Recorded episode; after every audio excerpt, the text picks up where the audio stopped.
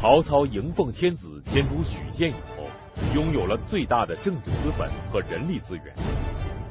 于是，他一手举起奉天子的旗帜，一手拔出征讨天下的刀子，试图以此号令诸侯荡平四海，一统九州。这当然并不容易，也不可能十分顺利。在这个艰苦卓绝的斗争中，曹操好几次差一点就全军覆没，死于非命。那么是什么原因使得他能够化险为夷，转败为胜？又是谁鬼使神差般的来到他的身边，给了他关键性的帮助呢？厦门大学易中天教授将为我们精彩品三国之鬼使神差。在前面的讲座里面呢，我们讲到汉献帝建安元年，也就是公元一百九十六年，对于曹操来说是非常关键的一年。这一年呢，他做了两件大事，一个是奉天子，第二个是屯田。第一件事情呢，使他获得了政治上的优势。第二件事情使他获得了经济上的丰收。他现在有了一个在当时看来正义的旗帜，另外又有了丰足的粮草，他可以来实现他的政治理想。那么他顺利吗？事情一开始。叫做出奇的顺利。汉献帝建安二年，也就是公元一百九十七年的正月，曹操南征张绣。因为在当时的情况下呢，张绣算是实力比较弱的，吃柿子捡软的捏，先拿。张绣开刀，结果怎么样？曹操的军队开到宛城的时候，张绣举手投降，这是一个意外的胜利啊！曹操刚刚奉天子以令不臣，或者说挟天子以令诸侯。就兵不血刃的拿下了宛城，征服了张绣，这个曹操就开始飘飘然了，就开始得意忘形了。他做了两件不该做的事情。第一件事情呢，是强纳张绣的婶婶，也就是张绣的这个婶婶呢，估计是很漂亮的。曹操这个人，他是喜欢美女的，他每到一个地方，他都要搂草打兔子，啊，除了占领这个城池，获得政治上的胜利以外，顺手牵羊，也得弄几个女人回去。那一眼看见这张绣的婶婶这么漂亮，哈哈，笑纳，这让张绣觉得很没面子，很屈辱。另一件事情呢，他就是和这个张绣的贴身侍卫胡车儿套近乎。就曹操除了喜欢美女以外，他也喜欢人才，对吧？哎，一看胡车儿，这是这是个人才啊！啊，又送钱，又送礼，又请客，又吃饭，这让张绣感到紧张。什么意思啊？是不是要谋杀我呀？于是张绣。突然反叛，这个反叛是在曹操措手不及的时候发生的，结果打得曹操落花流水，丢盔卸甲。曹操的长子曹昂，这是曹操最中意的接班人，牺牲了。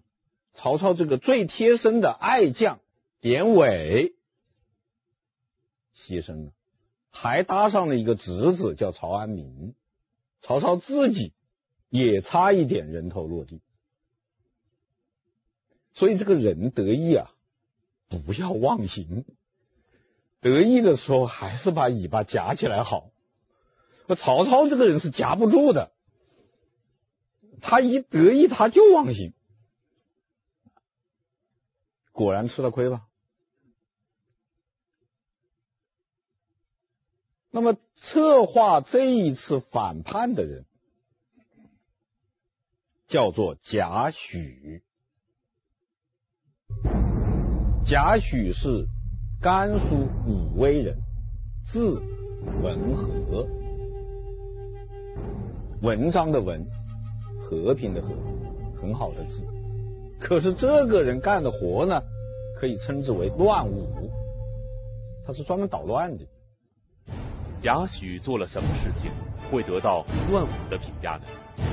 公元一百八十九年，汉灵帝驾崩，西北军阀董卓入京，位列皇帝，震动朝野，并且滥杀无辜，株连无数。于是司徒王允联合吕布，在朝廷上刺杀了董卓。董卓旧部李傕郭汜见主帅身亡，心灰意冷，准备解散队伍逃跑。在路上遇见贾诩，贾诩为他们出谋划策，结果却给国家带来了灾祸。当时董卓的旧部李傕和郭汜这两个人准备解散了部队，就回老家去，抄小路回老老家。算了，不干了。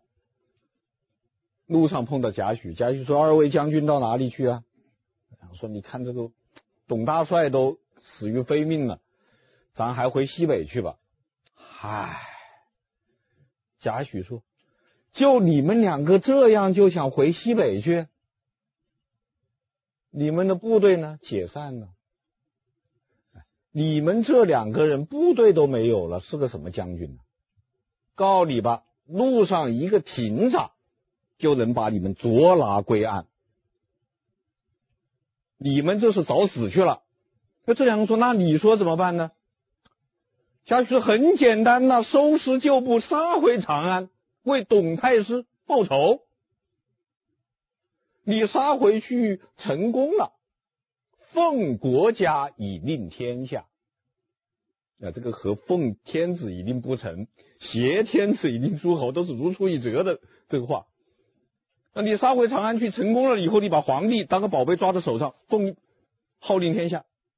不成功了，你再走也不迟啊。你干嘛现在就跑回去啊？那两个想是啊，我们干嘛现在就解除武装，灰溜溜的回去？他杀回去，那两个杀回去了，一塌糊涂啊！这贾诩干的好事啊。那么这两个家伙 回到长安以后，祸乱国家，祸乱人民啊，屠杀大臣，贾诩自己都觉得这事是不是干错了？所以这两个家伙要给贾诩封个侯，贾诩说：“哎，什么救命之恩啊？这这个这个小事情啊，我不要当侯。说那你就当个尚书仆役吧，当个大官。”哎，贾诩说：“你看我这个人又没有什么名声，是不是？又没什么面子，你让我当这么大个官，我怎么当得下来呢？不当，不当，不当。啊，他不当，他不接受这个酬谢，就弄得这个李傕和。”郭汜这个两个人对他是又信任、又尊敬、又崇拜、又害怕。那么这个时候呢，哎，贾诩倒利用这个关系做了些好事啊，比方这两个豺狼要杀杀谁的时候，贾诩说拦一拦啊，也做了点好事。等到这个汉献帝。被接回洛阳的时候，贾诩想这个地方呢，我就不能再待了，我不能在这朝廷待下去，走吧，他就辞去了官职，出来了，出来了七转八转的，最后就到了张绣这儿，啊，张绣对他呢奉若上宾，言听计从。那么张绣想反叛曹操的时候呢，贾诩就跟他设计了，就说你去跟曹操说。说我们的部队呢，要移防啊，这个部队啊，我要调动一下，防区要变一下。问曹操可不可以？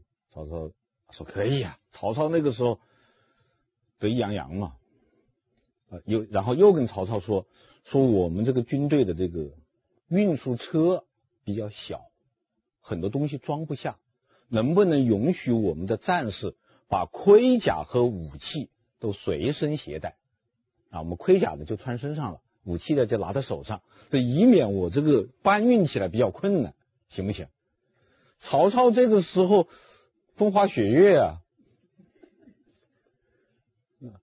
啊，可以可以可以，啊，于是这个张绣的部队就穿着军装，扛着武器，开着战车，堂而皇之的从曹操的军营前走过，突然掉过头来，冲进曹营，那当然是杀了曹操一个措手不及，贾诩干的事情。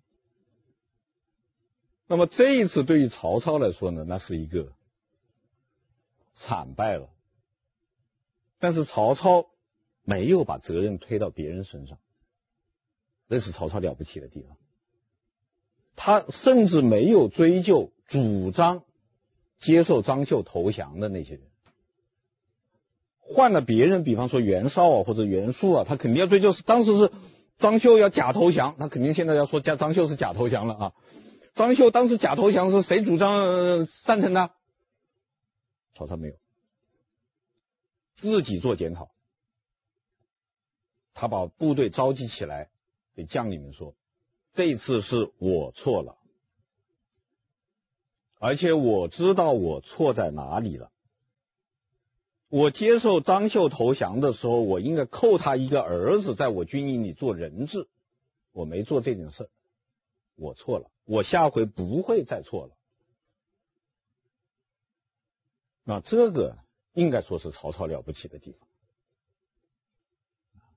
曹操为什么会在南征张绣的战争中失利？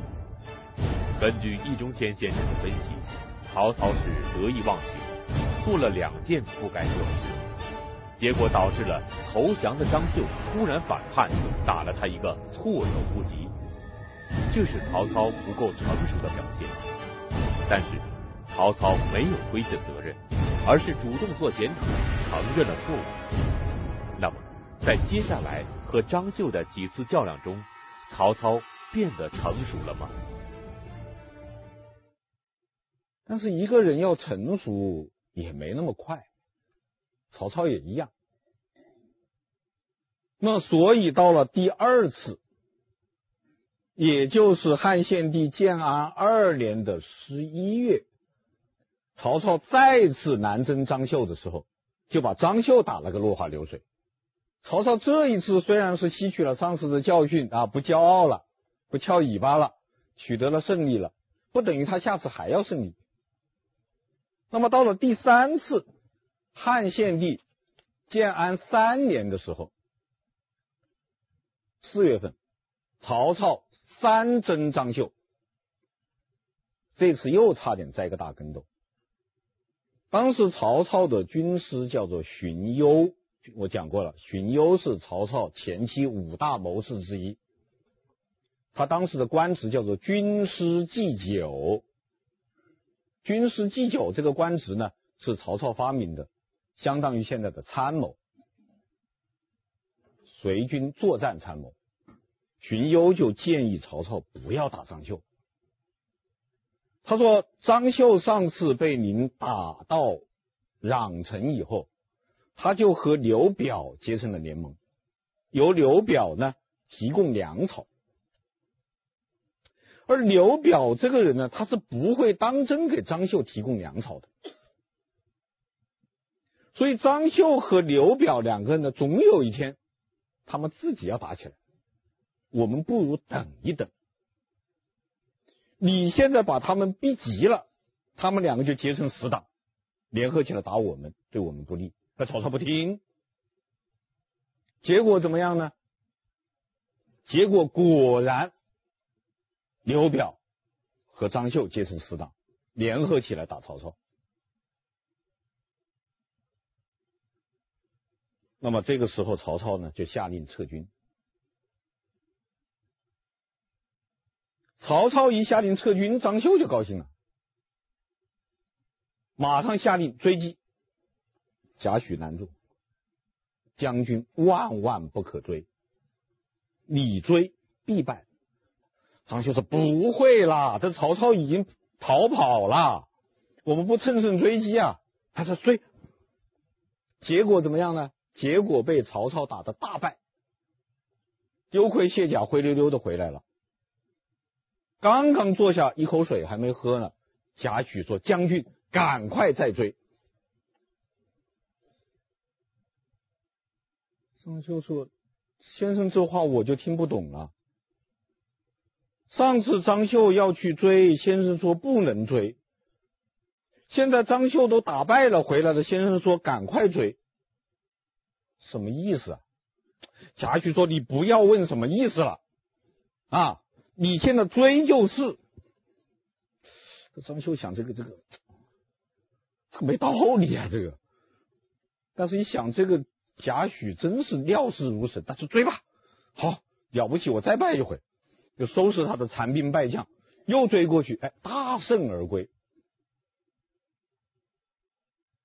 这回来以后，张绣就对这个贾诩佩服的五体投地了。先生啊，第一回张绣是以精兵追退兵，先生说必败。第二回，张绣以败兵追胜兵，先生又说必胜。张绣左思右想，他他怎么都想不明白。先生能不能指点一下呢？嗨，贾诩说，这个事情其实非常的简单。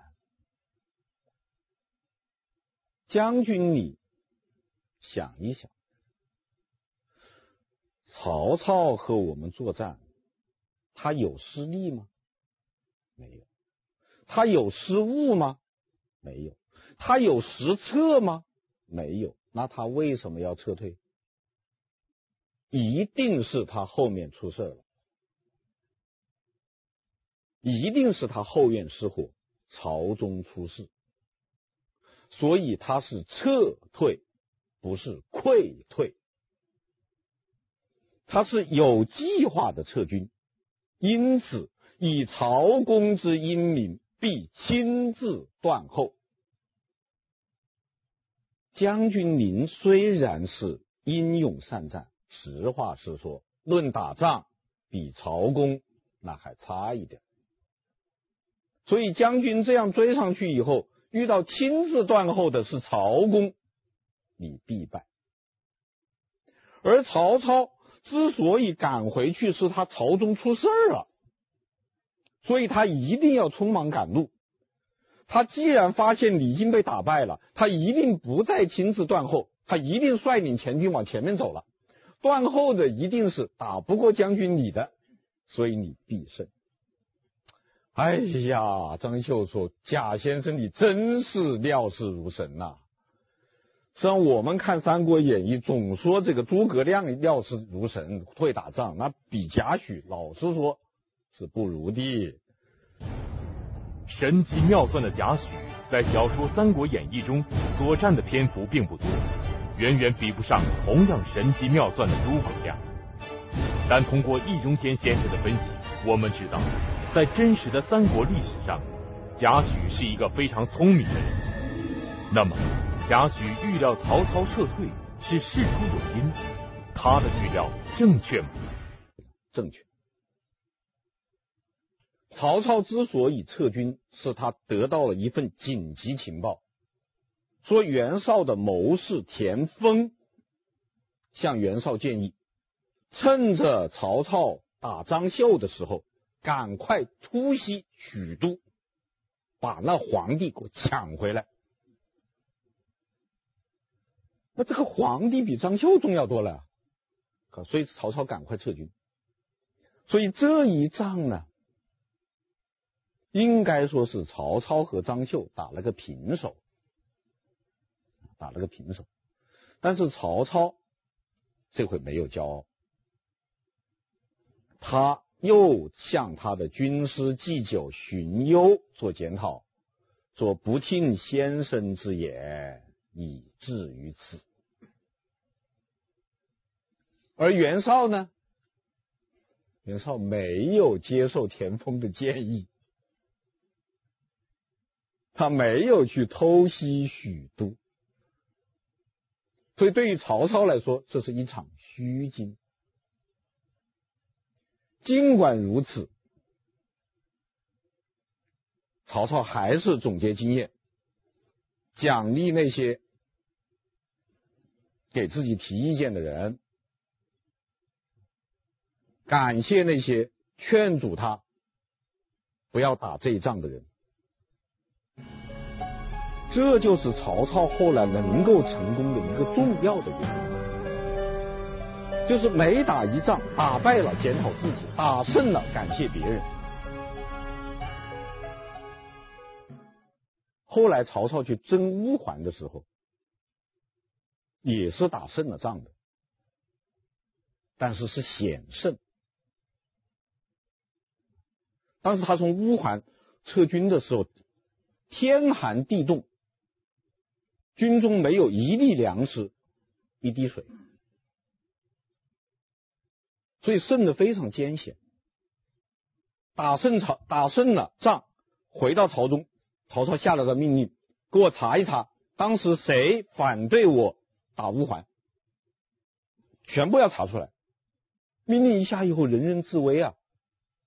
因为这仗是打胜了的，谁知道曹操一个一个的中奖，谢谢你们提醒。这一仗侥幸胜利，而诸位反对我打这一仗的，长远之计。我曹操不该存侥幸之心，你们的意见是对的，虽然我打胜了。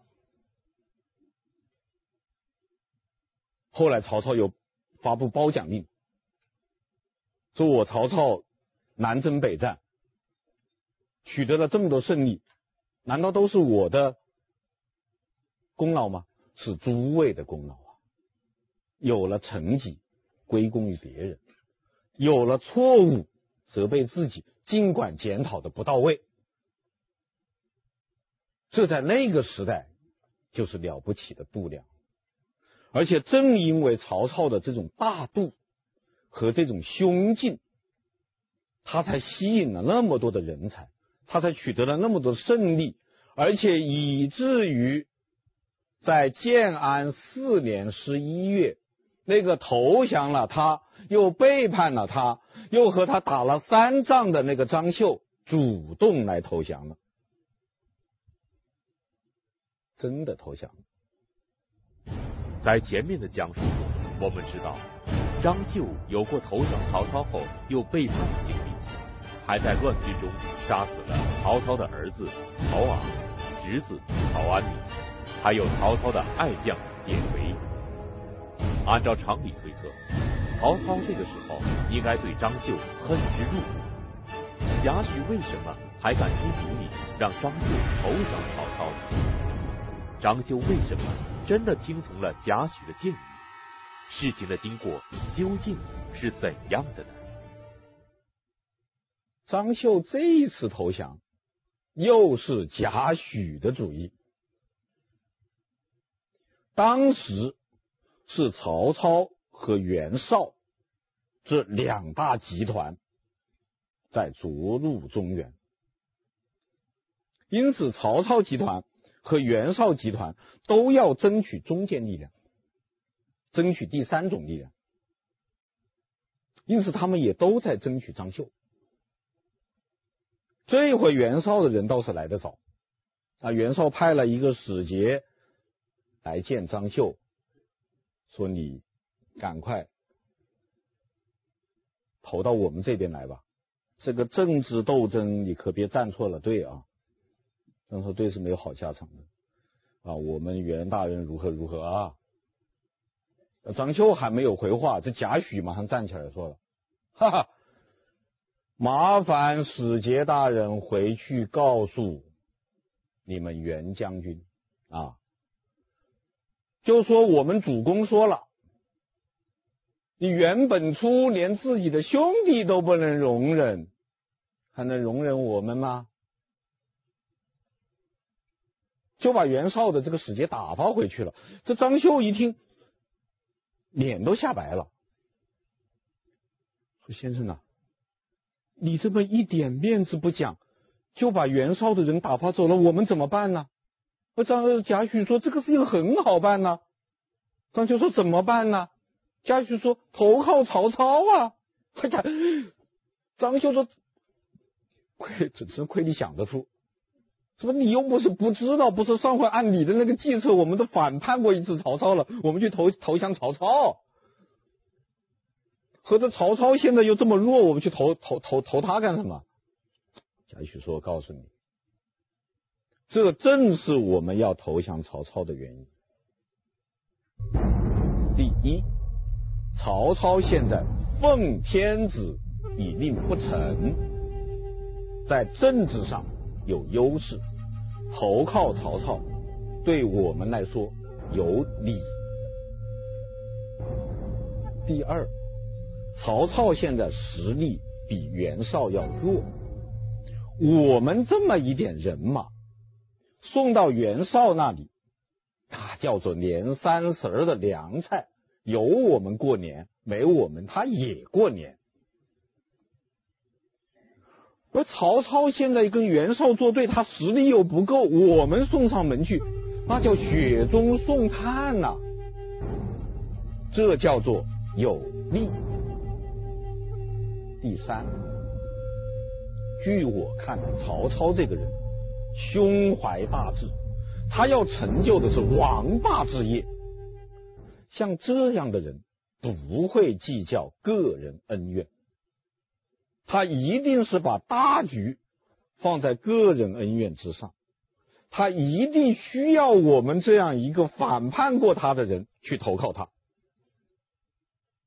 这叫做有安全。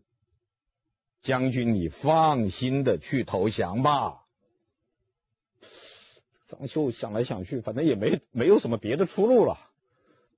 那就投降曹操吧。哎呀，果然，一听说张绣来曹来投降，曹操是极其热情的去迎接他，拉住张绣的手，问长问短，问寒问暖，亲热的不能再亲热，只字不提宛城反叛之事。当下摆下酒宴，盛情款待。而且立即约为婚姻，我们做个儿女亲家吧，给予极高的信任和款待。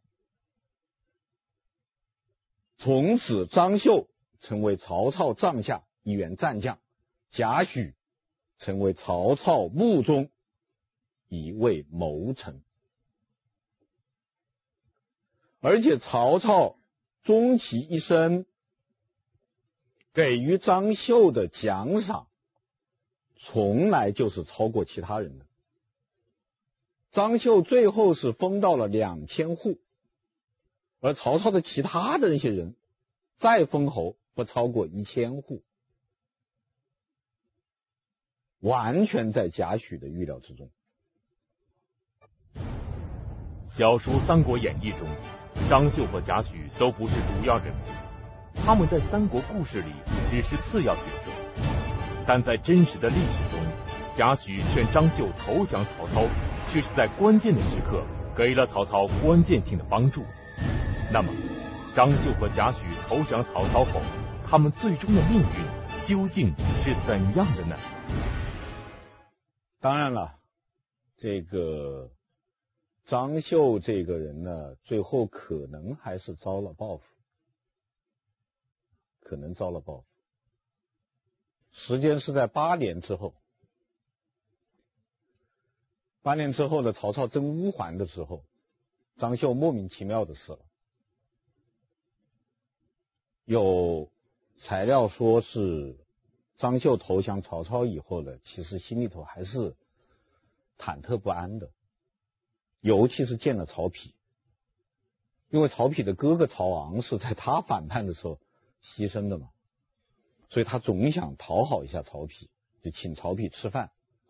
曹丕突然翻脸说：“你杀了我哥哥，你还有脸请我吃饭？张绣自杀啊，这是一个不一定可靠的材料。那么，张绣的儿子张全，到确确实实是被曹丕杀了的，时间在二十年以后。这个时候呢，张绣的儿子张全呢，卷入了一个谋反案，叫魏讽谋反案。那么这个案子现在也说不清楚了，因为这个案子株连的人非常之多，张全是其中的之一。那么张全是不是参加了这个谋反？啊，有有各种可能，可能是张权呢，因为父亲被曹曹丕逼死了以后走投无路，他参加了谋反。第二个呢，就是这个曹丕因为逼死了张权的父亲。自己心里过不去，就干脆诬陷张权谋反。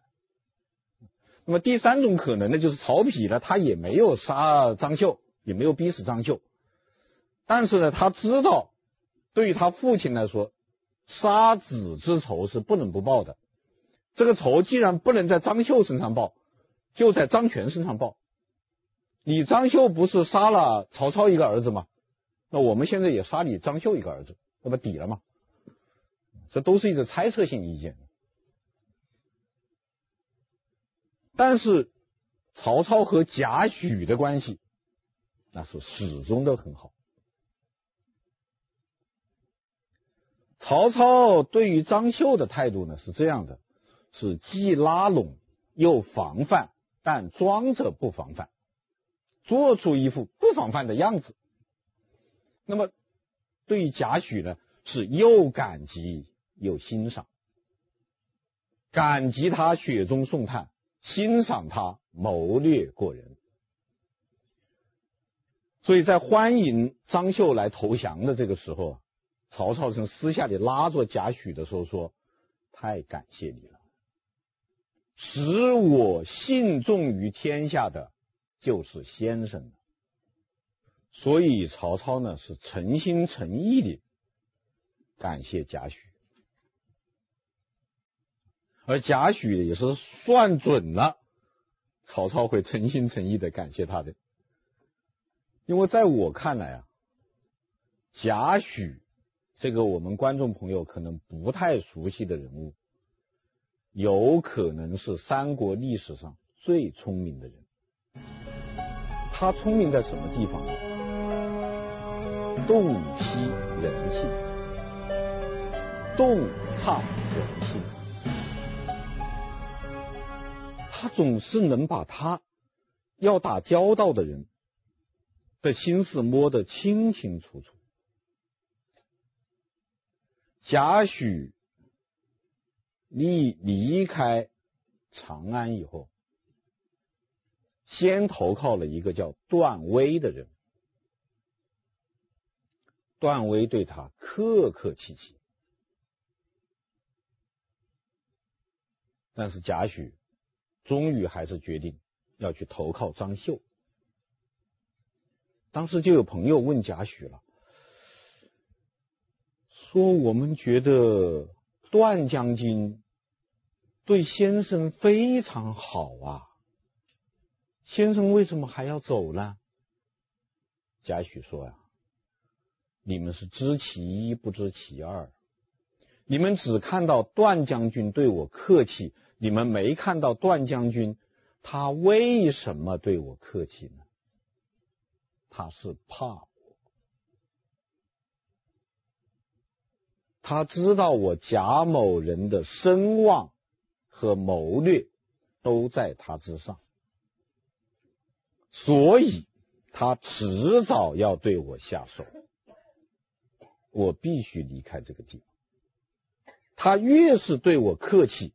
就证越是证明他对我有戒备，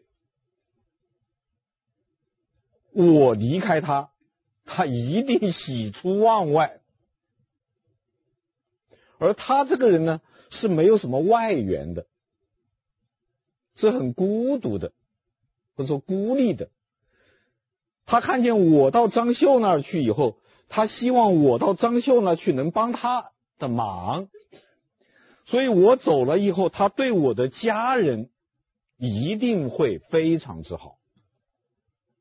而张绣那里呢，那是没有谋士的，所以我如果投奔张绣呢，张绣也一定对我是言听计从。这样一来，我安全了，我家里人那也安全了。果然，贾诩到了张绣那儿，张绣是奉为上宾，侄子孙礼，就把贾诩当长辈来伺候。而段威呢，对贾诩留在他那的家人呢，好的不得了。你说说，这个贾诩这一辈子是不是神机妙算？